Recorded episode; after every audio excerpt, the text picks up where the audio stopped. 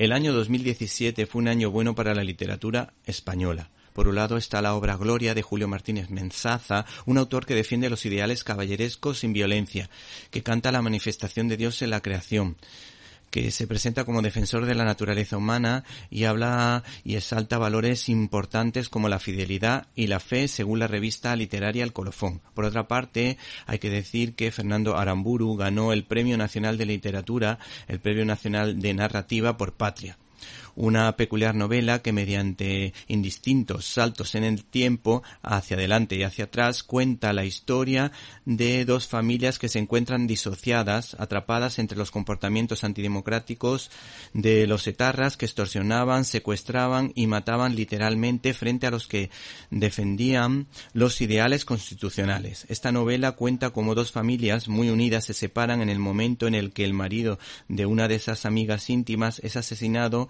por pagar el impuesto revolucionario para evitar atentados a manos del hijo etarra de la otra. La editorial Planeta nos ofrece una novela gráfica de una edición de un extraordinario nivel de la mano de Tony Fezjula.